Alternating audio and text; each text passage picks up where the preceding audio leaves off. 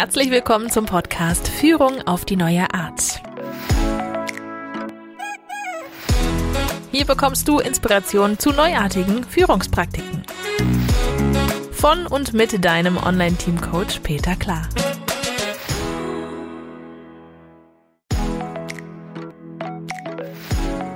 Herzlich willkommen zum Podcast Führung auf die neue Art. Hier bekommst du Inspiration zu neuartigen Führungspraktiken. Von und mit deinem Online-Team-Coach Peter Klar. In der letzten Episode habe ich mich mit Jens Mörnschlager über agile Führungsteams unterhalten. Wir haben das Gespräch spät am Abend aufgezeichnet und hatten leider nicht mehr die Zeit, über konkrete praktische Tipps zu sprechen. Das ist mir immer ganz wichtig. Jens hat über 20 Jahre Führungserfahrung und ist ein richtiger Praktiker, wenn es darum geht, ein Team agil zu entwickeln. Deshalb freue ich mich sehr, dass Jens nochmal gekommen ist und wir noch ein wenig über seine Erfahrung auf dem Weg zum agilen Führungsteam sprechen konnten. Viel Spaß beim Zuhören. Jens, schön, dass du nochmal gekommen bist. Wir wollen unser Gespräch fortführen. Hast du heute Zeit? Ja, super. Danke für die Einladung. Natürlich habe ich Zeit. Ich freue mich total, die spannenden Themen, die wir letztes Mal geknetet haben, auch jetzt hier weiter zu kneten. Ja, das letzte Mal sind wir ein bisschen theoretisch geblieben mit der Frage, was ist denn eigentlich Agilität und woran erkenne ich ein agiles Team? Und äh, heute steigen wir ein in die Welt der Praktiken und ja, Führung auf die neue Art. Äh, irgendwie muss es ja gemacht werden. Und die Frage, die wir heute im Wesentlichen klären wollen, ist, wie mache ich denn das konkret, um von einem beliebigen Team zu einem agileren Team? Wie mache ich, wie mache ich als Führungskraft, Führungskraft ein Team agiler? Das ist so die Frage, die wir heute klären wollen. Und ähm, ja, wenn du da tolle Tipps hast und ich weiß, die hast du, dann, dann gehen wir die jetzt einfach der Reihe nach durch. Ja, ich habe da eine, eine schlechte, eine gute Nachricht. Die schlechte zuerst. Es gibt kein Standard-Kochrezept. Das hängt immer ganz stark von den Rahmenbedingungen, von der Reife der Menschen ab. Was ich tun kann, ist zusammen mit dir im Dialog nochmal zu reflektieren, wie in meiner speziellen Situation Dinge geholfen haben. Ja wenn man über Teams nachdenkt, dann, dann ist immer die, Sprache, äh, die Frage, in welcher Kultur wurden die Menschen sozialisiert, wo kommen sie her, was sind sie gewohnt, wie ticken die Menschen und wie wurden sie in der Vergangenheit geführt. Mhm. Ähm, ich sag, wenn dort in eine anti-agile Rolle geführt wurde, ist der Transfer in die Agilität natürlich bedeutend schwieriger. Weil das ist ein Mindset-Thema, das ist ein Verständnisthema von den Menschen gepolt von Ängsten und auch von der Bereitschaft, sich zu verändern. Das heißt, du beobachtest erstmal den Mitarbeiter, was ist so ihr, ihre natürliche, äh, vertraute Verhaltensweise und schaust dann, wo, wo muss ich die einzelnen Personen abholen? Wie muss ich mir das vorstellen, was du gerade gesagt hast? Ja, also beobachten allein ist es nicht. Okay. Ich glaube, der Kern liegt wirklich im Dialog mit mhm. dem Mitarbeiter und zwar im individuellen Dialog, im Einzelgespräch am Anfang nochmal rauszufinden, was die Menschen, was für die Menschen wichtig ist, äh, was sie gewohnt sind, vielleicht auch Dinge, die verändert werden sollen. Mhm. Jetzt stellen wir uns mal vor, du kommst in eine Organisation hinein, du übernimmst ein Team, du darfst dir gleich aussuchen, ob das lauter Mitarbeiter sein sollen oder Führungskräfte. Und äh, ja, und dann wird mich interessieren, wie sieht so ein Dialog aus? Was nimmst du aus so einem Dialog dann mit und was schlussfolgerst du daraus oder was, was ist dann dein Plan, was du mit dieser Information machst? Zunächst mal, ob es Führungskräfte oder Mitarbeiter sind, ich glaube, da gibt es viel Gleichklang. Da mhm. würde ich jetzt mal nicht differenzieren, weil viele von den Dingen, die ich gelernt und erfahren habe, äh, dann sowohl für Mitarbeiter funktionieren, in ein, äh, ich meine, Führungskräfte sind auch Mitarbeiter, aber Führungskräfte haben nochmal einen besonderen Touch. Nicht umsonst sind sie Führungskräfte, sind stolz und sie sind manchmal vielleicht auch ein bisschen harziger, was das Thema angeht. Und häufig sind es Alpha-Tiere, die sich mit ihrer Art und Weise, mit ihren Ellenbogen durchgesetzt haben und damit den schwierigen Aufstieg in der Unternehmenspyramide geschafft haben. Das ist ja genau der Punkt, weil wenn jemand einen Aufstieg schafft durch Ellenbogen, ja. ist was anderes, wie wenn er vielleicht durch ein hervorragendes Team oder durch seine eigene Leistung, idealerweise durch beides, mhm. mehr Verantwortung bekommt. Und das deutet schon ganz stark auf die Sozialisation hin, die auch in dem ersten Gespräch, äh, denke ich mal, mit dem Mitarbeiter erörtert wird. Das ist kein Fragebogen, ja, mhm. aber einfach mal ein Dialog, wo dann rauskommt, okay, äh, wie bist du da hingekommen, wo du heute bist? Was war da hilfreich? Was war da nicht hilfreich? Äh, im, im Kern geht es darum, auch ein Vertrauensverhältnis zu den Mitarbeitern aufzubauen. Und das passiert auch nicht in einem Gespräch. Das passiert über eine Zeit. Das passiert über viele Worte. Aber das passiert hauptsächlich über Taten, wo man selber als Vorbild in schwierigen Situationen ins, Signal, äh, ins Team entsprechende Signale reinsendet. Mhm. Wir versuchen es wieder konkreter zu machen. Wir stellen uns einfach zwei Personen vor. Wir nennen sie mal Anton und Bertha. Äh, der Anton, den sozialisiert, lassen wir jetzt mal so sozialisiert sein, dass der wirklich mit Ellenbogen und er ist stolz drauf, dass er das aus eigener Kraft und und er hat sich durchgesetzt und es war schwierig, weil die Konkurrenz war hart. Ja, das hast du jetzt alles so mit mitgehört. Und bei der Bertha, da hast du rausgehört, dass die vielleicht gar nicht so stark drauf aus war, aufzusteigen, aber es trotzdem geschafft hat, weil sie gute Leistung gezeigt hat und sie fühlt sich sehr wohl, wenn die Stimmung gut ist und die Zusammenarbeit gut funktioniert und äh, ja, wenn man Arbeit sich teilt und und auf das große Ganze guckt. Jetzt haben wir sehr zwei unterschiedliche Persönlichkeiten mal skizziert, Anton und Bertha. Ähm, das hast du jetzt in deinem Vorgespräch rausgefunden, indem du mal so ein bisschen ja, mit den Leuten über ihre Geschichte gesprochen hast. Was machst du jetzt mit dieser Erkenntnis? Ja gut, eine spannende Frage ist ja wirklich, das habe ich schon erwähnt, mal festzustellen, was motiviert die Leute intrinsisch und welche Themen motivieren extrinsisch. Das sind bei Anton und Bertha, wenn ich die Beispiele nochmal aufgreifen darf, sicherlich unterschiedliche Dinge. Ähm, und die auf einen Nenner zu bringen, ist auch nicht ein Thema, was man von heute auf morgen bewerkstelligen kann. Ich glaube, dass wirklich beide Charaktere nützliche Eigenschaften haben und voneinander profitieren können. Und wenn man die Menschen, Anton und Bertha, unabhängig voneinander fragt, dann sind die vielleicht auf unterschiedliche Dinge stolz, haben unterschiedliche Dinge erlebt und, und behaupten, dass sie nichts miteinander zu tun haben. Und das aufzulösen und perspektivisch dort äh, in einem Team wirklich ein Gefühl zu schaffen, wo Verantwortung geteilt wird, wo vielleicht Ängste auch verloren gehen und wo man akzeptiert, dass jemand anders einem hilft. Also nicht nur die Ellenbogengesellschaft, sondern dass ein Team eben viel mehr kann wie ein Individuum. Das sind, sage ich jetzt so einfach, das sind die Schlüsselelemente, die man dort ähm, reifen lassen muss in diesem eine, Team. Eine Bertha wird das natürlich gerne hören, was du jetzt sagst. Wie gehst du aber mit dem Anton um? Weil der wird dir ja vielleicht eher so begegnen, dass das sagt, ja, ja, schon recht, was die anderen machen, ähm, gib mir mal eine richtige Aufgabe. Ich will eine coole Aufgabe haben und dann zeige ich dir, was ich kann. Und ich, ich, ich werde dir zeigen, dass ich besser bin als die anderen.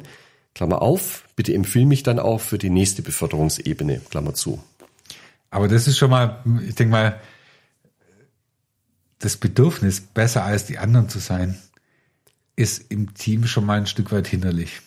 Ja, ich sage nicht, dass alle gleich sein müssen, dass alle gleich gut sein müssen, aber das Team muss akzeptieren, dass es an ein paar Stellen Menschen gibt, die Dinge sehr gut können, um eben zu profitieren oder zu partizipieren.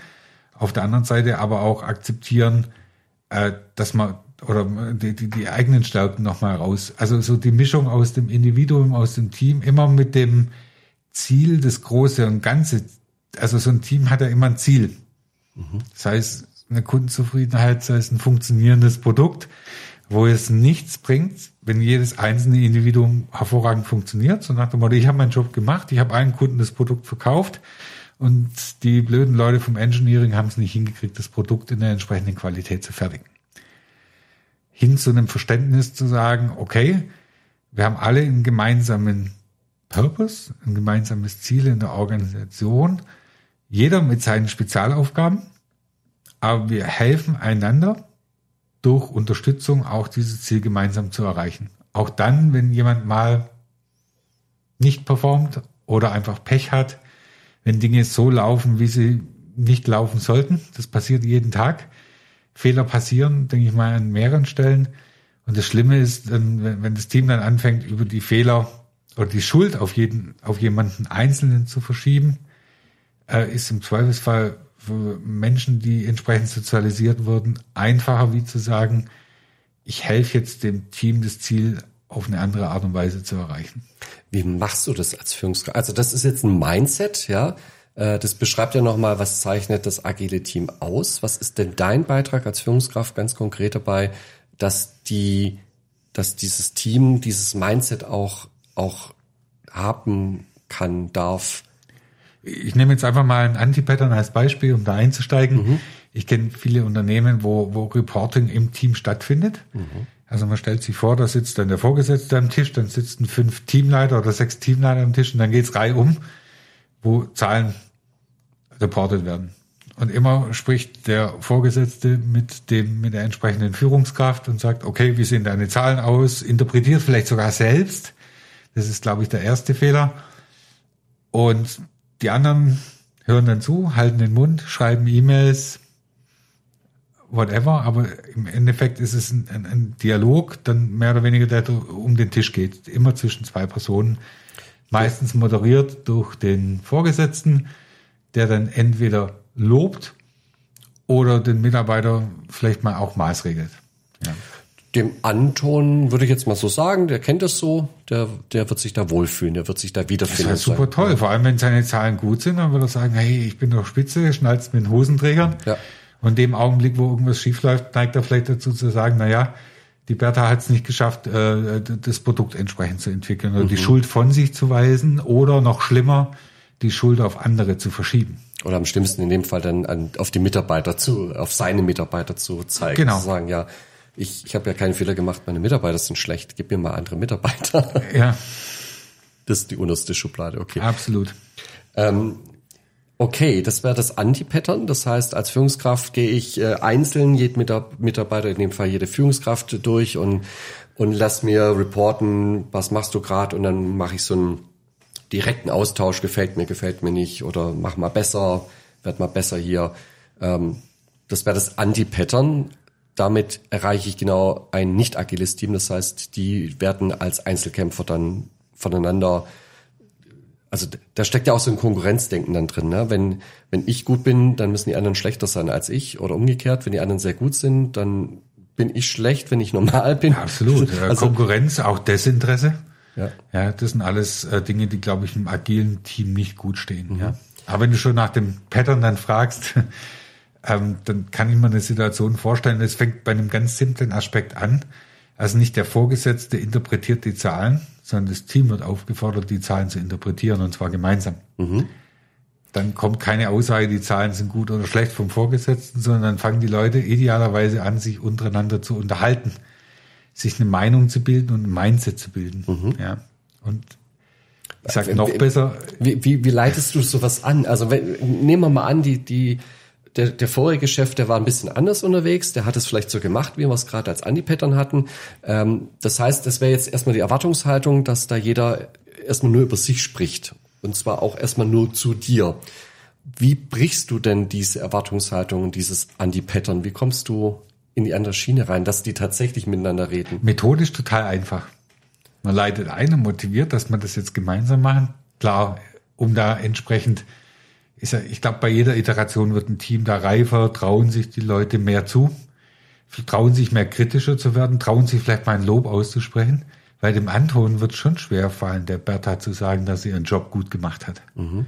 Aber das sind Elemente, glaube ich, die dann in Richtung einem agilen Team zielen, weil in dem Augenblick, wo der Anton zu Bertha sagt, Mensch, das hast du aber toll gemacht, freut sich die Bertha. Mhm. Da entsteht sowas wie Vertrauen. Da kommt vielleicht auch mal was zurück. Umgekehrt, wenn dann tatsächlich mal Kritik in dem Team stattfindet, dann kommt es auch nicht, also hart an der Sache an, aber eben nicht am Menschen. Und genau da zu differenzieren, ist, glaube ich, wichtig.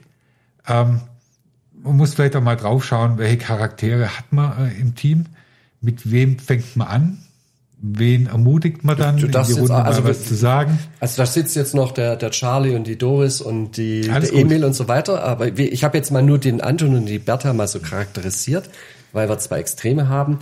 Und jetzt, ich stelle mir jetzt gerade vor, du bist jetzt da frisch drin in dem Team und du willst jetzt tatsächlich dieses Muster, das sie alle gewohnt waren vom Vorgänger, auch ein bisschen brechen. Und die fangen jetzt an, wie sie es gewohnt sind. Der, der erste oder die erste berichtet dir. Und alle schauen gebannt in deine Richtung und wollen sehen, wie reagiert der Jens jetzt? Was passiert jetzt? Ja, kriegt er jetzt ein Lob? Oder wird er abgetadelt äh, für, für das, was er da tut. Und äh, danach richten sie sich ja in ihrem Verhalten. Was machst du jetzt, äh, damit diese, diese, dieses Muster, das abläuft, wenn du jetzt nicht intervenierst, äh, das, das, wie, wie brichst du so ein Muster? Also ich habe keinen Plan dafür geschrieben, aber in der Situation würde ich jetzt äh, zunächst mal natürlich auf die Zahlen des Mitarbeiters eingehen, aber auch das Team nach einer Interpretation fragen. Mhm. Also so im Prinzip mit der Gehhilfe zum Laufen kommen. Mhm. Ja, ähm, ich glaube, da braucht das Team schon eine Unterstützung oder eine Moderation, in eine Situation zu kommen, wo ein Urteil aus dem Team dann auch wirklich beim, beim anderen ankommt. Das heißt, du würdest sagen, ähm, ja, danke für die Zahlen, noch sagt mir das wenig. Die anderen müssten das doch irgendwie besser bewerten können. Ja, ich, ich glaube, der, der Sprung ist zu kalt. Mhm. Also das Wasser ist zu kalt, dass man da reinspringt. Vielleicht zunächst mal, also ich gehe davon aus, dass es mal Zahlen sind, die vielleicht ein bisschen positiver, also ich würde mit positiven Themen anfangen und mhm. sagen, ja, Anton, das eine Thema ist, ist ja gut gelaufen, das sind tolle Zahlen. Kannst du den anderen erklären, wie du so weit, wie du das geschafft hast? Mhm. Das wäre schon mein erster Schritt, ihn zu motivieren, Wissen zu teilen, mhm. gepaart mit Anerkennung. Mhm. So. Und dann im zweiten Schritt, wenn es dann, ich sag, wenn die Diskussionskultur eine reifere ist, dann ist ein, ist ein Team auch in der Lage, mal kritische Situationen, also Beispiel Anton, an der Stelle, die Zahlen sind nicht gut. Idealerweise sagt es jemand anders mhm. aus dem Team. Ähm, aber gleichzeitig kommt das Angebot einer Hilfe, anstatt jemanden zu maßregeln. Also es bleibt nicht bei der Bewertung, äh, hier, deine Arbeit ist schlecht. Dann wäre die Aufforderung an das Team, welche Ursachen könnte das sein, dass die Zahlen jetzt genau diesen, und diesen die Führungskraft, also ich in dem Fall bin ja auch Teil des Teams. Mhm. Heißt, ich kann ihm auch Ratschläge geben, ich mhm. kann auch ein Urteil dafür abgeben. Mhm. Man muss bloß das, das, das Mantra äh, ablegen, dass dann die Meinung vom Chef die einzige ist und die gültige ist mhm. und dass die anderen Meinungen nichts zählen. Mhm. Äh, auch so ein spannendes Thema. Das ist ja auch ein Muster, das so ein Team sehr schnell trainiert hat und sehr schnell gelernt hat. Wenn der Chef sich positioniert hat, sagt man besser nichts anderes mehr. Wie kann man denn so ein Muster brechen? Ja gut, zunächst mal ist es wichtig, die, die Angstkultur rauszukriegen aus dem Team. Ja, also solange die Leute zittern, um irgendwas zu sagen. Ja. Äh, es ist wieder eine Vertrauensthematik, die entweder im Individualgespräch dann vorkonditioniert wird mhm. oder wenn sich dann wirklich mal jemand traut, was zu sagen, mhm. dann motivieren zu sagen, hey, ist ja toll, dass mal jemand aus dem Team sagt, ermuntert vielleicht den anderen auch was zu sagen. Also es ist wirklich ein Prozess, der, der, der der sukzessive dann die Reife eines Teams erhöht. ein reifes Team kann wirklich die, die Sache von der Person trennen. Das ist das, das ultimative Ziel. Kritik an einer Sache zu üben, ohne die Person anzugreifen. Hast du das erlebt, dass äh, deine Mitarbeiter dir mal gesagt haben, Jens, ich sehe es anders? Ja. Und wenn man in dem Augenblick, wenn man sich dafür bedankt, wenn man vielleicht nach, nachfragt, woher das kommt und Interesse dran hat, wie das anderen Sicht ist, Mhm. Egal wie es ausgeht. Mhm. Also da kann dann passieren, dass, dass ich sage, Mensch, da gibt es einen Aspekt, den habe ich überhaupt nicht bedacht. Vielen Dank. Mhm. Ich bin jetzt schlauer. Oder es geht andersrum, dass ich sage, nee, also ich bin der andere Meinung, damit bin ich nicht mehr wert wie ein Teammitglied, dass ich meine Argumente mit reinbringe. Und am Ende des Tages ist es auch fast unmöglich, sich im Team wirklich zu einigen. Aber bestimmte Polarisationspunkte rauszuarbeiten, ist, ist eine Möglichkeit, die man hat. Habe ich da jetzt rausgehört, dass du dann, wenn es jetzt unterschiedliche Meinungen gab, dass du dann einfach den Tisch nochmal öffnest und sagst, was sind denn die anderen Stimmen, um mal zu schauen, wer schlägt sich denn eher auf die eine oder in das andere Lager? Absolut. Also das ist, sind natürlich Indikatoren, die die Sozialisierung des, des Teams so ein bisschen darstellen. Da kann man auch viele Erkenntnisse gewinnen. Äh, wer kann mit wem, wer kann mit wem vielleicht nicht. Und das Ziel sollte sein, mein Psychologe ist immer an der Stelle nicht. Mhm. Wir sorgen nicht dafür, dass sich nachher alle lieb haben, aber wir arbeiten in einer, in einer Umgebung, wo die Menschen professionell miteinander umgehen. Nochmal Sache von der Person zu trennen und fair miteinander umzugehen, Kritik anzunehmen, Kritik zu üben. Das sind die Werte, die für ein Team, glaube ich, sehr wichtig sind.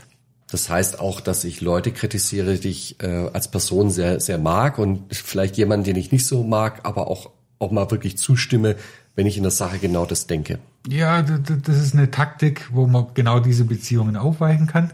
Beziehungsweise, nee, nicht aufweichen, das war falsch formuliert, wo man, wo man, wo man die Beziehungen öffnen kann.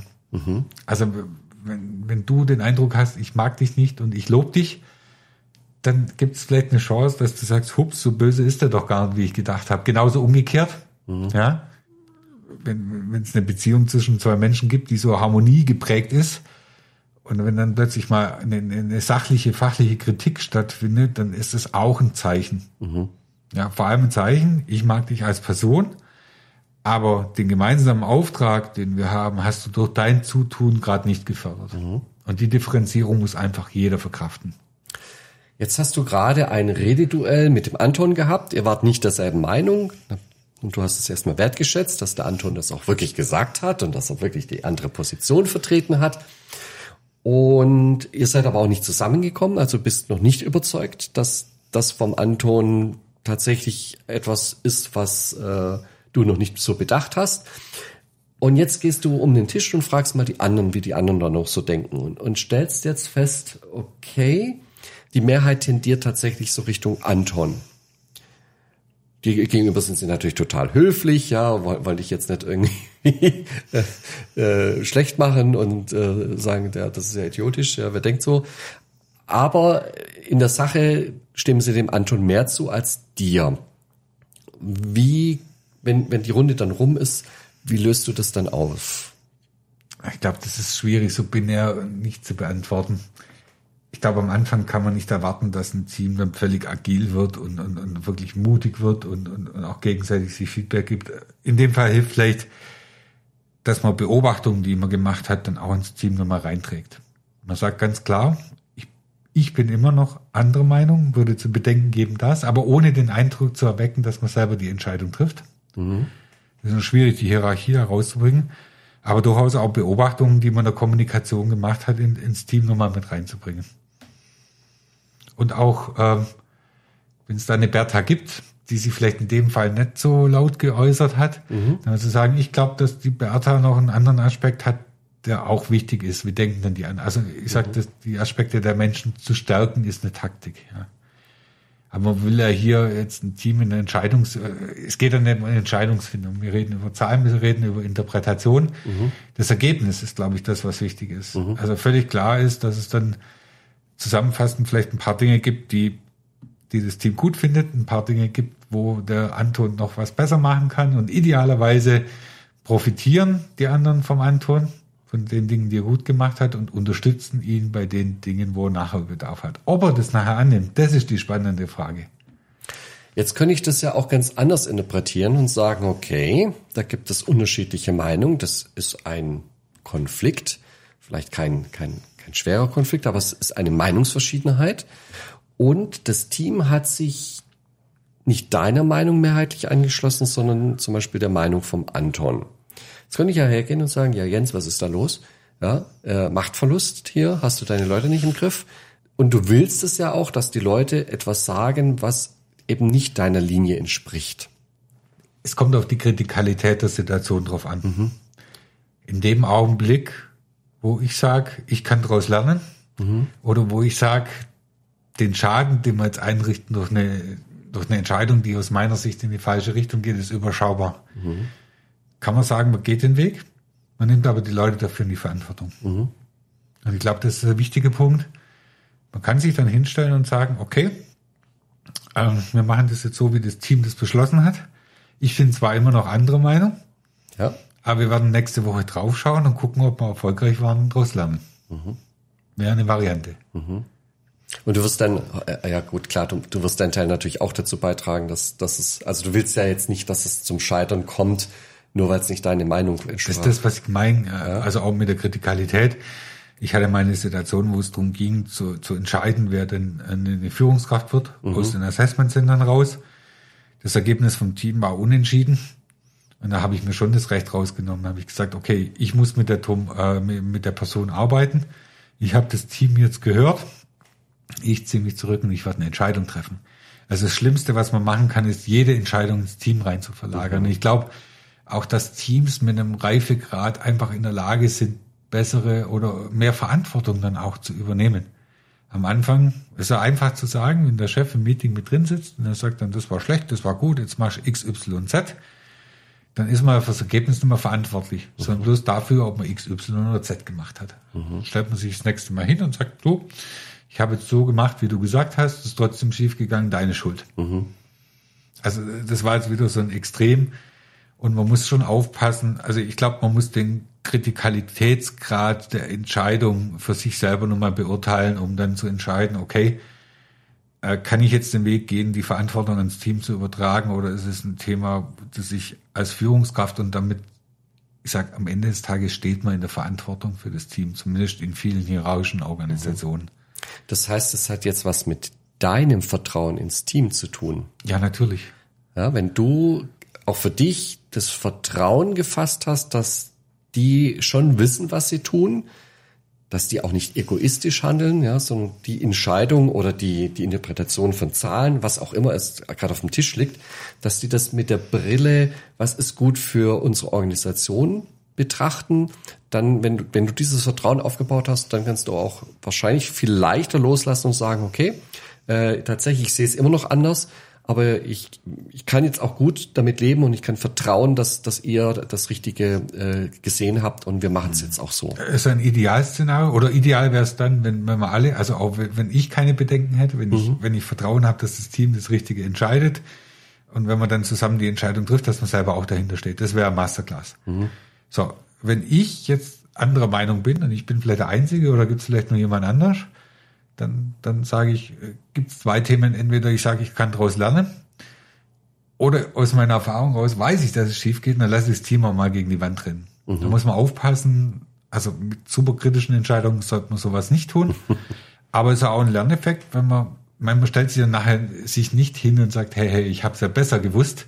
Das Team merkt es schon selber. Mhm. Und dadurch entsteht vielleicht auch ein Vertrauen in eine andere Richtung.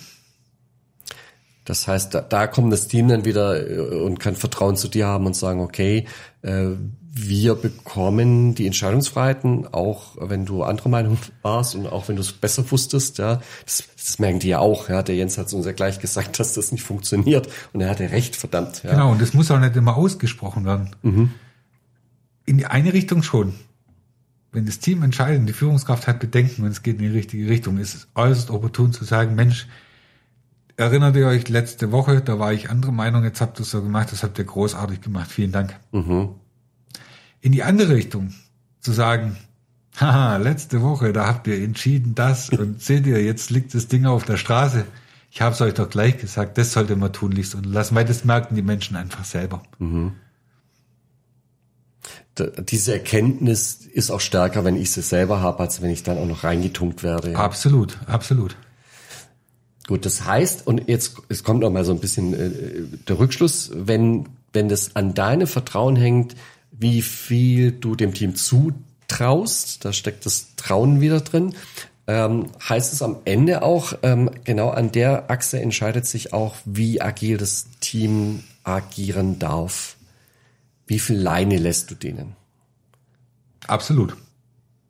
Also das äh, ich sag, Vertrauen bestimmt dann den, den, den Freilauf, habe ich immer gesagt. In jedem Team gibt's immer Menschen, die man motivieren muss, überzeugen muss, ein Stück weit äh, dazu überreden muss, einen bestimmten mutigen Schritt zu gehen. Und dann gibt's die anderen, die, die voraussprinten und die muss man so ein bisschen festhalten. Mhm.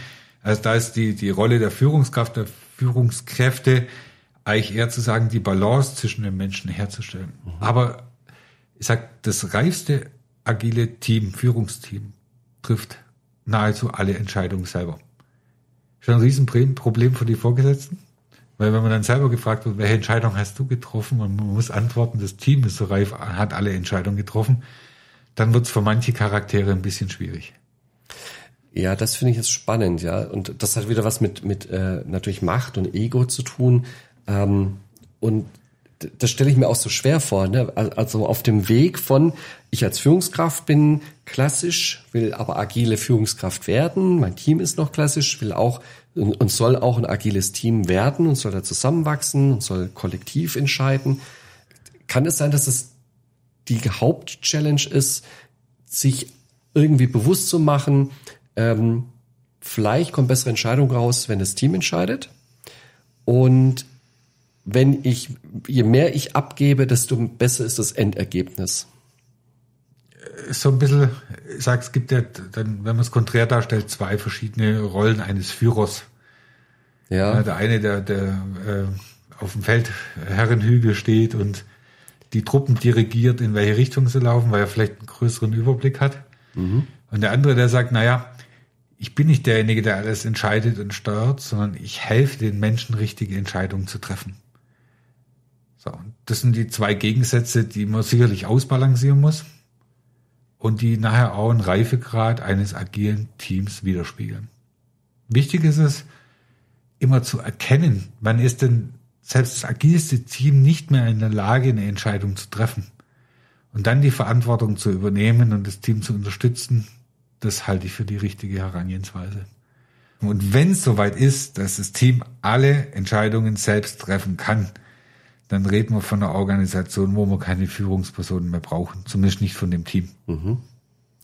Bis möglicherweise eine Situation kommt, wo das Team wieder nicht die Entscheidung treffen kann. Äh, genau. Ja, die ist ja nie, der, der Pool an solchen Situationen ist ja unerschöpflich. Ja, es kann, was weiß ich, äh, äh, irgendjemand, äh, irgendeine Abteilung äh, halt neue, aus. Ja, neue Situationen, wo Dinge genau. gefragt sind wie Erfahrung. Ja. Also wenn ein Krisenszenario eintritt, wie, wie das Thema Corona, wo plötzlich die Leute krank werden, wo die Leute Ängste entwickeln, wo die Leute von, da, da gibt's kein Patentrezept. Ja. Mhm. Da gibt's vielleicht ein Team, das auf den Erfahrungen nochmal profitieren kann, was Gutes raus. Aber da habe ich speziell in solchen Krisensituationen habe ich immer wieder erlebt, dass es auch für ein Team sehr wertvoll ist und gut äh, ist, jemanden zu haben, der letztendlich die Entscheidung trifft und auch die Verantwortung übernimmt.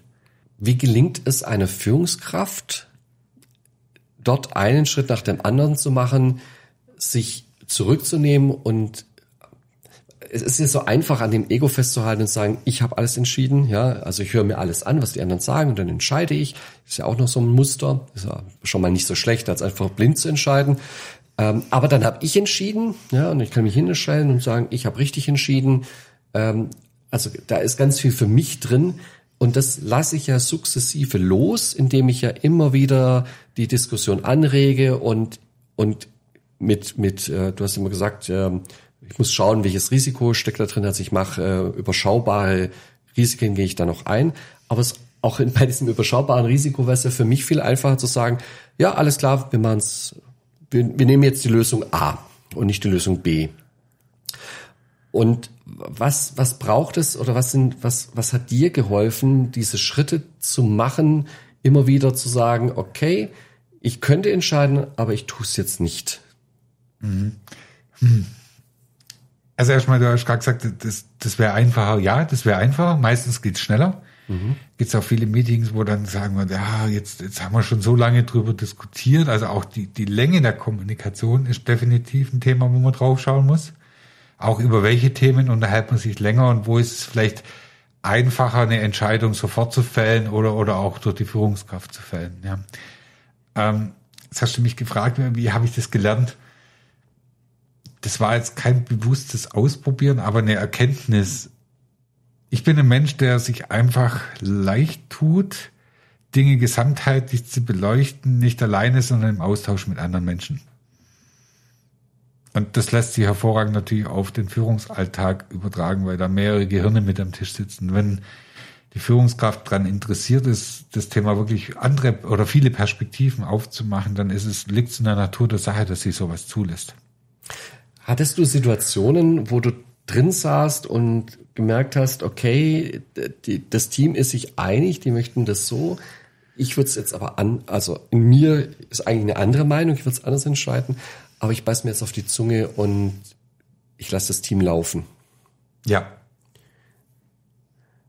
Wie hast du das geschafft, dir auf die Zunge zu beißen? Äh, genau, das muss man tun. Man muss erstmal auf die Zunge beißen, aber man darf sie ja auch nicht verstecken. Heißt dann zu sagen, ja, ja, machen wir schon, ist eine Variante. Zu sagen, okay, ähm, ich habe die Aspekte von euch gehört. Jetzt machen wir so, wie ihr gesagt habt. Ich habe zwar immer noch ein bisschen Bauchkrummeln, aber da müssen wir halt regelmäßig drauf schauen. Und dann sind wir wieder an dem Punkt, wo wir vorhin waren. Wichtig ist dann im Anschluss nochmal zu reflektieren, ja. Viel mehr, also in eine Richtung mehr als in die andere. Also dem Team nicht das Gefühl zu geben, ihr habt jetzt nicht recht gehabt. Aber umgekehrt, wenn sie richtig gemacht haben, äh, zu sagen, Mensch, da habt ihr mich überzeugt.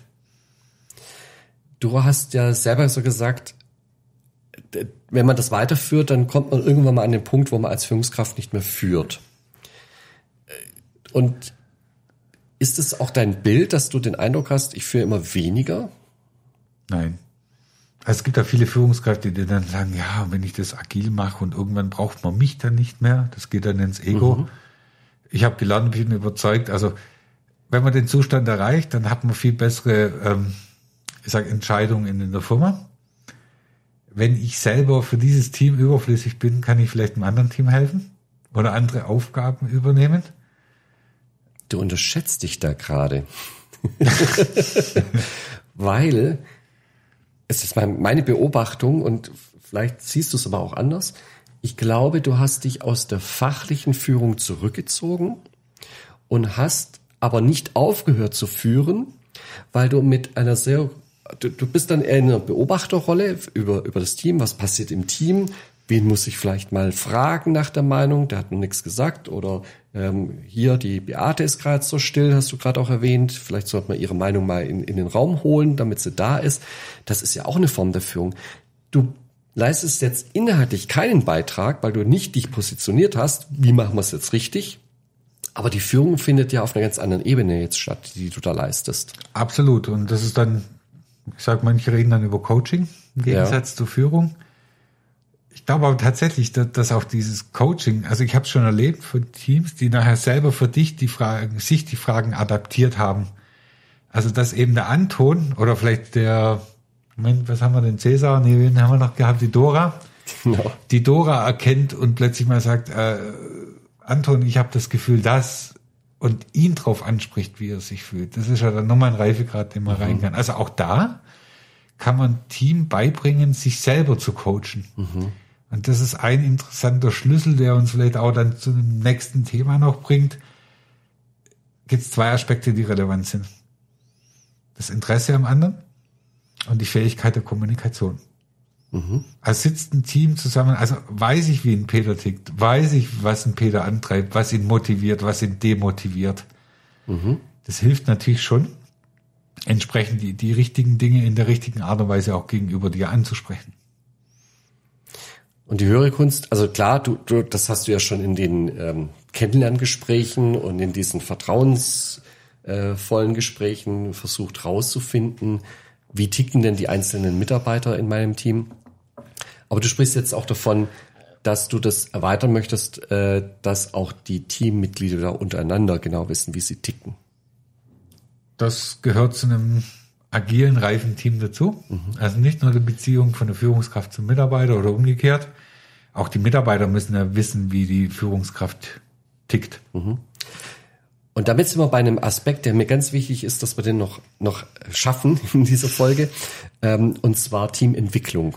Da hast du sehr viel Wert drauf gelegt. Was war für dich der eigentliche Zweck von einer Teamentwicklung? Was habt ihr da gemacht und wie seid ihr vorgegangen? Äh, wie erfolgreich wart ihr da? Erzähl da mal ein bisschen Teamentwicklung. Und das Spannende ist, wir reden jetzt ja nicht bei dir in deiner Erfahrung reden wir jetzt nicht nur von Teams von Mitarbeitern, sondern wir reden ja auch von Teams von Führungskräften. Mhm. Als Teamentwicklung gibt es ja vielfach die Ansicht, dass man in Teamentwicklung eine Strategie formuliert und einen gemeinsamen Purpose erarbeitet. Das ist auch alles richtig und gut, aber nur die Verpackung, die dazu dient, den eigentlichen Inhalt zu sortieren in dem Team. Weil nochmal, in der Teamentwicklung geht es für mich primär darum, herauszufinden, das Interesse zu wecken, wie tickt mein Gegenüber, wie tickt mein Chef, was motiviert ihn, was demotiviert ihn. Das sind die Elemente, die für eine Teamentwicklung ähm, immanent wichtig sind. Es ist aber nicht so einfach zu bewerkstelligen. Also man kann sich nicht Teamentwicklung, dann geht man nach, nach draußen. Dann schreibt mal jeder seine Motivatoren genau. auf und dann Oder liest man das durch und dann da gibt, gibt, lernt man das auswendig und dann haben wir es. So ein Thema muss reifen. Ja. Und so ein Thema reift auch an der Sache, weil die Menschen sich in der Sache typischerweise relativ sicher sind. Also wenn es darum geht, dann ähm, anhand von Geschäftsprozessen nochmal die Dinge aufzuschreiben, um dann dahin zu kommen, warum sind die Dinge so, wie sie sind was motiviert den einen oder anderen dabei? Oder mal die Frage zu stellen, dem Anton die Frage zu stellen, was glaubst denn du, was die Bertha motiviert? Mhm. Vielleicht äh, in eine Ecke zu gehen, wo man das nicht in der großen Runde knetet, sondern in so Feedback-Walks. Was also ist ein Feedback-Walk? äh, mehrfach praktiziert. Im Prinzip, ähm, die Übung funktioniert folgendermaßen, dass jeder im Team mit jedem fünf bis zehn Minuten spazieren geht und während des Spaziergangs in beide Richtungen nochmal eine, eine Reflexion der Person stattfindet. Das heißt, die reden über ihre Wahrnehmung der anderen Person. Ja, da gibt es auch verschiedene Reifegrade, wie man das gestalten kann. Äh, Die einfache Variante ist, über die positiven Dinge zu starten, zu sagen, was finde ich gut an dir. Ja. Die schwierige Übung ist, äh, an, die, an, an dir stört mich das. Ja. Und das ist ein, ein, Element, was letztendlich dazu führt, dass ähm, das Teams das Interesse am Gegenüber intensiviert und letztendlich zwischen den Zeilen in der Kommunikation auch besser erhaschen kann, warum der andere gerade so agiert, wie er denn agiert.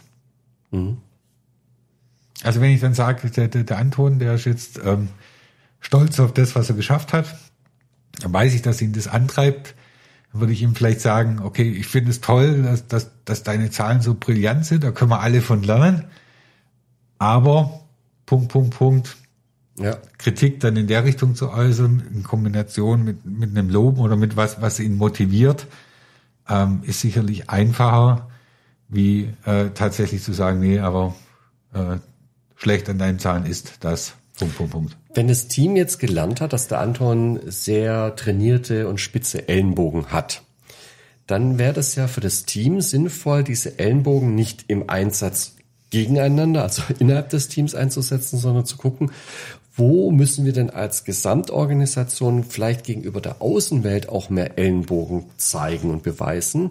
Und wenn das Team genau weiß, hey, da hat er seine Stärke, da ist er vielleicht auch motivierbar und, und Kampf und, und ähm, ja, manche motiviert es ja, wenn sie in so eine Kampfsituation reingehen können und dann auch als gefeierter Sieger wieder zurück heimkehren, ja. Ähm, wenn man das dann weiß, dann, dann wäre das ja sozusagen tatsächlich die Königsklasse im Team immer zu gucken, ist das so eine Situation, wer passt da auch persönlich nicht nur fachlich, ja, das ist ja der Standard, ja, wer, wer hat das schon mal gemacht, ja, sondern auch wirklich, was ist das für eine menschliche Challenge und wer ist dafür am besten geeignet? Absolut. Also wie du sagst, äh, ein Team in Situationen kommt, wo bestimmte Rollen bestimmt, also wer geht jetzt zum kritischen Kunden und gibt dort Kontra bei unserem Produkt, dann wird das Team den Anton vorschlagen, aber nur wenn sie den Anton kennen. Und umgekehrt, vielleicht weiß der Anton gar nicht, wie spitz seine Ellenbogen sind. Vielleicht hat er das Gefühl, dass sie nicht spitz sind und wird dadurch in, in der Fähigkeit bestärkt und, und seine Stärke kann er durchaus in der richtigen Situation gut einsetzen. Er muss aber aufpassen, wenn er dann gegenüber der Bertha agiert, dass die spitzen Ellenbogen nicht einen Effekt erzeugen, den er nicht haben will. Und Das ist absolut ein Aspekt, den du beschreibst, wo ich erlebt habe, dass Teams dann nicht objektiv entscheiden, aber durch die Kenntnis der Fähigkeiten dann zu sagen wird, okay, wenn es darum geht, eine Mediation mit dem Kunden zu machen, bestimmtes Thema ist vielleicht die Bertha besser geeignet. Ja, wenn es darum geht, einen Regressanspruch des Kunden abzuwehren, ist vielleicht der Anton gut geeignet. Das Team lernt selber zu entscheiden, ähm, aber nur unter der Voraussetzung, wenn das Team sich gegenseitig kennt. Und diese Kenntnis ist ja genau das, was wir zum Beispiel mit einer Teamentwicklung erreichen wollen. Und den Rahmen, den du, das haben wir jetzt gar nicht erwähnt, aber den du als Führungskraft dann natürlich schaffst, ist, dass du es förderst und zulässt, dass man sich auch gegenseitig in solchen Aufgaben vertritt und unterstützt und eben nicht, ja, Anton, der, der hat halt immer mit der Person zu tun und deswegen macht er auch den Termin wieder mit der Person, sondern hey, da darf die Bertha mit, weil, weil die wissen, die Bertha hat jetzt die besseren Fähigkeiten für diese, für dieses Gespräch, das ansteht. Ja. Absolut. Du könntest ja als Führungskraft sagen, nee, das, also zwei sind eine zu viel, ja, das macht bitte einer und, und, und Anton, das ist dein Thema. Ja, also da würde ich ja die Leute in ihrem, in ihrem Stall sozusagen halten und diese Zusammenarbeit auch, also das kann ich als Führungskraft auch aktiv äh, missbilligen und unterbinden. Das wäre jetzt dein Anteil und das Team würde dann einbringen, zu, zu sagen, ich brauche jetzt eine Größe, ne, dass ich als, als Bertha oder als Anton, wer auch immer, dass ich auf die andere Person zugehe und sage, ich habe einen schwierigen Termin, ähm, mir wäre es sehr recht, wenn du da mitgehen könntest und äh, ich, ich brauche dich und ich, das ist auch eine große Wertschätzung drin in, in so einer so einer Aussage. ne? Absolut. Der Anton wird sich am schwersten tun, diese Entscheidung oder die, diese Bitte zu äußern. Und wenn er es tut, dann, Dann ist es großes Kino, weil es tut der Bertha gut und dem Anton letztendlich auch. und Und das wirst du ihm wahrscheinlich auch sagen. Ja, natürlich. Und ein reifes Team sagt sich das gegenseitig. Also ich sag, wenn dann die Doris das hört, dann sagt sie, Mensch, Anton, ich finde es ja klasse, dass die Bertha dich jetzt unterstützt und ich halte es für, dann, das, das ist wieder der Aspekt, wo es eben nicht der Vorgesetzte sagt, sondern ein Kollege. ja, der Anton will es aber vom Vorgesetzten hören. Ja, der wird es natürlich bestätigen. Ja.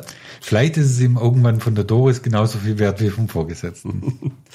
Ja, das, dann wäre er ja in seiner Persönlichkeit schon ein, ein Stück weitergekommen. Ja, dann, dann hat er sich ja auch verändert. In der Anfangssituation wird es nur von dir annehmen wollen. Und Was die anderen sagen, Absolut, zählt ja. nicht.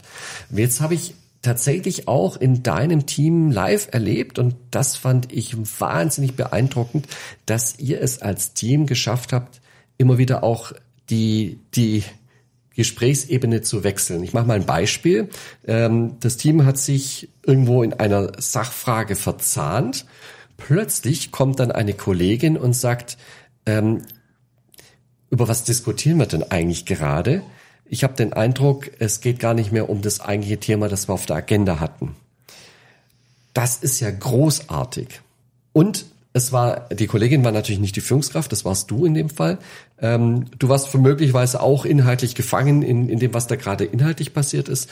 Und dann kam, kam so ein Hinweis. Oder jemand anders sagt, ja, ich weiß nicht, äh, habe ich auch bei, bei euch erlebt, ähm, wir diskutieren das Thema jetzt schon sehr lange, aber eigentlich ist es doch gar nicht so wichtig. Haben wir, wir haben viel wichtigere Themen, die wir heute noch besprechen wollen.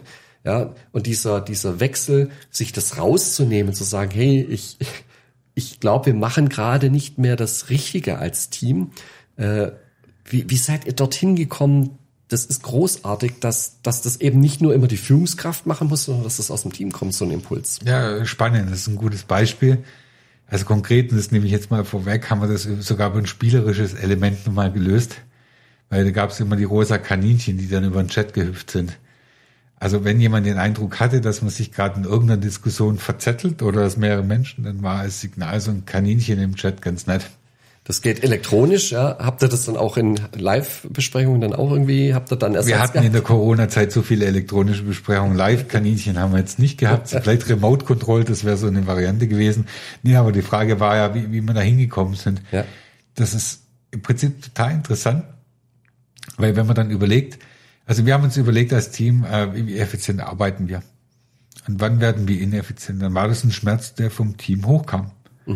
Da gab es eben Aussagen, na ja, also das ist genau die Balance, die ich vorhin schon erwähnt habe. Zum einen Raum zu lassen für Emotionen, vielleicht auch Raum zu lassen, jemand anders kennenzulernen und seine Meinung kennenzulernen, versus eine äh, Situation, die du gerade geschildert hast, dass dann zwei, drei Leute sich über irgendein Thema fetzen, vielleicht sogar die Führungskraft, und alle anderen drumherum äh, sitzen und denken, ja, ja, gut, äh, hoffentlich sind die bald durch, interessiert mich eigentlich gar nicht.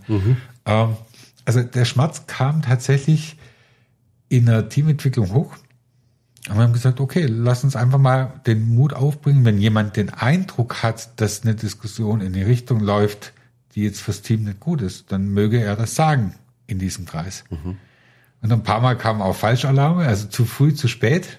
Äh, wir haben auch äh, nach jedem Meeting, das war dann ja von der Disziplin her, haben wir das manchmal durchgehalten, meistens durchgehalten, nochmal so eine Retro gemacht, also nach dem Meeting zu sagen, was war jetzt heute gut und was war schlecht. Und da war es so ein Aspekt, wir haben viel zu lange über das eine Thema diskutiert oder da waren Emotionen drin, die jetzt vielleicht in einem kleineren Raum zwischen zwei Leuten ausgetragen werden konnten.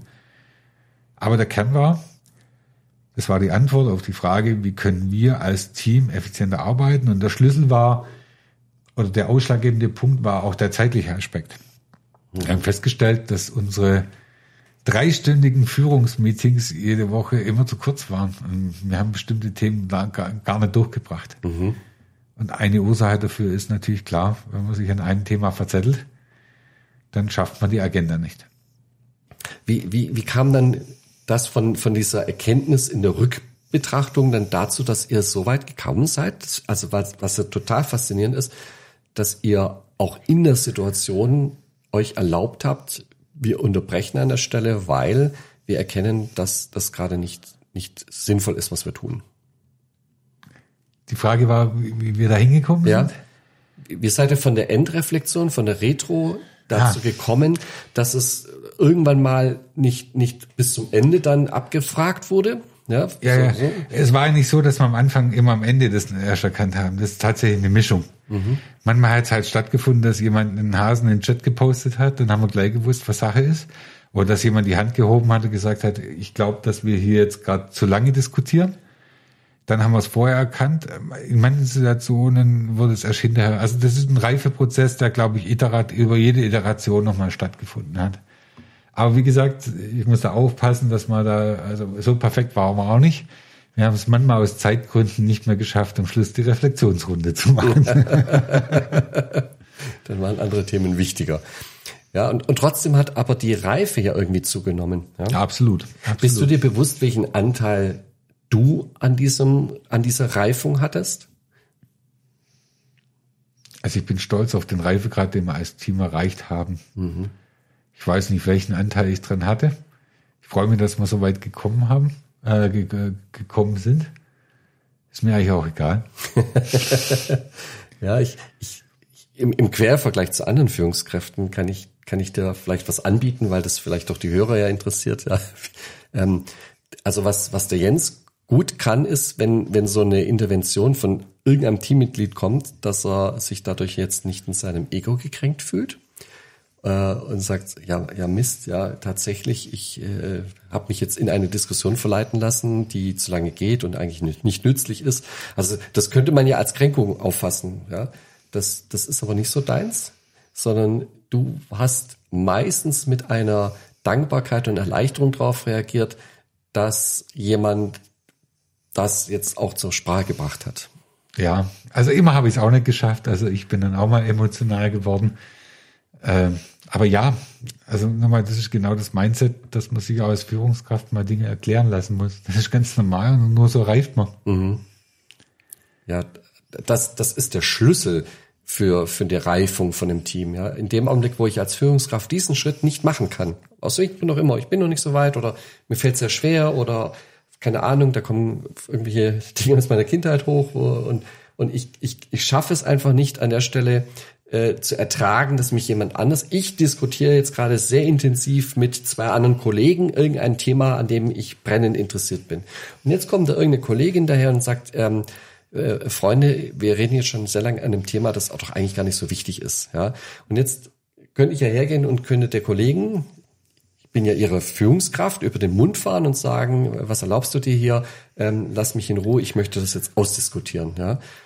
Das, das steckt ja, glaube ich, in uns allen auch so ein Stück weit drin. Und das ist ja diese Überwindung, dann zu sagen, ja, stimmt, ja, wenn ich es genau nehme, Ja, aber genau. hat Also, sie ja recht. Ja? So ist dann auch nicht immer passiert. Also es gab schon auch Situationen, wo jemand gesagt hat, ja, das diskutieren wir jetzt schon lang, wo dann entweder ich oder auch jemand anderes gesagt hat, nein, das ist mir jetzt aber wichtig. Und das war ja absolut okay. Dann hat man immer noch entscheiden können, macht man das Thema jetzt weiter oder verlagert man den Punkt in den Zweiergesprächen, in den Dreiergesprächen im Anschluss. Weil, also, was ja echt schwierig ist an so einer Situation ist, wenn, wenn ich dir sage, wir diskutieren jetzt schon so lange drüber, dann durch die Blume sage ich dir, das interessiert mich nicht und ich habe so das Gefühl, ähm, du machst hier was nicht richtig. Also das Gefühl könnte entstehen. Ja, das, das ist ja eine Form der Kritik. Ja, Genau, es ist eigentlich eine, eine Kränkung des Egos genau. Und man muss dann in der Lage sein, empathisch damit umzugehen, sowas aufzufangen, beziehungsweise sowas auch mal zu verkraften. Ja. Weil es ist ja auch nicht bös gemeint, ne? wenn jemand sagt, ich glaube, wir, da steckt das so dahinter, ich mache es jetzt mal sehr böse, ja, wir, wir verschwenden gerade unsere wertvolle Zeit als Team. Ja, das ist ein Punkt, der interessiert sowieso nur wenige und wenn man es genau nimmt, ist er auch gar nicht wirklich wichtig, ja. Ähm, so, jetzt lasst uns endlich mal mit, mit interessanten und wichtigen Themen auch weitermachen. Es kommt drauf an.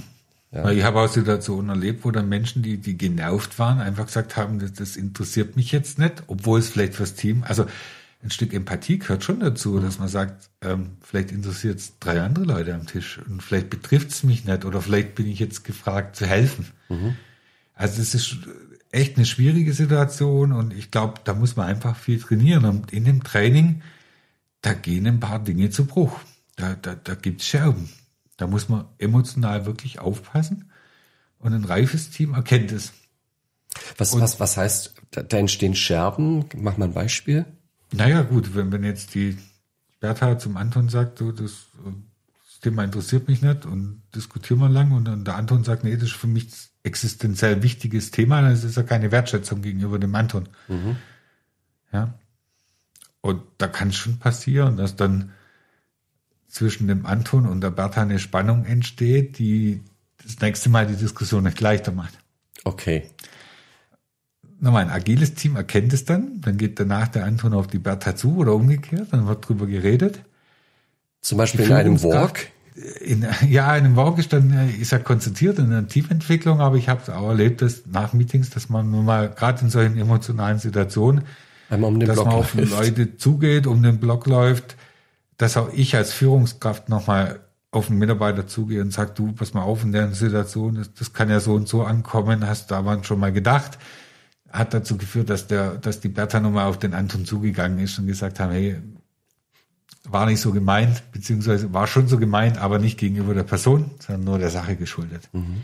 Also diese Sensibilität und diese Dialoge haben bei uns häufiger im Anschluss stattgefunden. Mhm. Das ist auch wichtig, das immer aufzufangen, das mhm. zu erkennen und das dann auch aufzufangen. Mhm.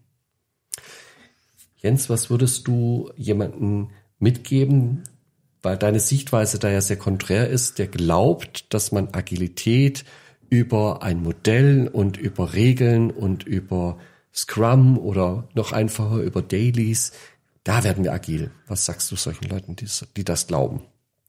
Dass die Verpackung, die hilft. Wir haben vorhin über Verpackung und Inhalt gesprochen und Inhalt ist der Vertrauen und äh, das Vertrauen und die Kommunikation im Team. Also beide Aspekte sind wichtig. Methodisch braucht man so ein Gerüst. Da gibt es kein Kochrezept. Mhm man muss natürlich die, die, die Prinzipien schon kennen der Agilität. Mhm. Ja, man muss vor allem nicht nur selber als Führungskraft das kennen, sondern dafür sorgen, dass das Team das kennt und dass das Team willens und in der Lage ist, so einen Weg zu gehen. Das ist auch eine Überzeug Überzeugungsarbeit. Aber so ein, ein, ein ich sage, ein trockenes Kochrezept allein hilft nicht. Das heißt, die Aussage ist, die leere Schachtel ist nicht äh, für sich nicht wert, ja, aber wenn ich den losen Inhalt äh, mit, mit Händen tragen muss, das wird mir auch zerrinnen, das wird auch nicht gelingen. Also ich brauche die, ich brauche die Schachtel, aber ich brauche auch die, die, das Mindset und das Arbeiten auf der Vertrauensbasis absolut, in, in der Teamentwicklung. Absolut. Herzlichen Dank, Jens. Vielen Dank, hat Spaß gemacht. Das war Führung auf die neue Art mit deinem Online-Team-Coach Peter Klar. Willst auch du ein starkes Team entwickeln? Auf peterklar.de findest du noch mehr Inspirationen, wertvolle Informationen sowie nützliche Werkzeuge. Also schau gleich vorbei auf peterklar.de.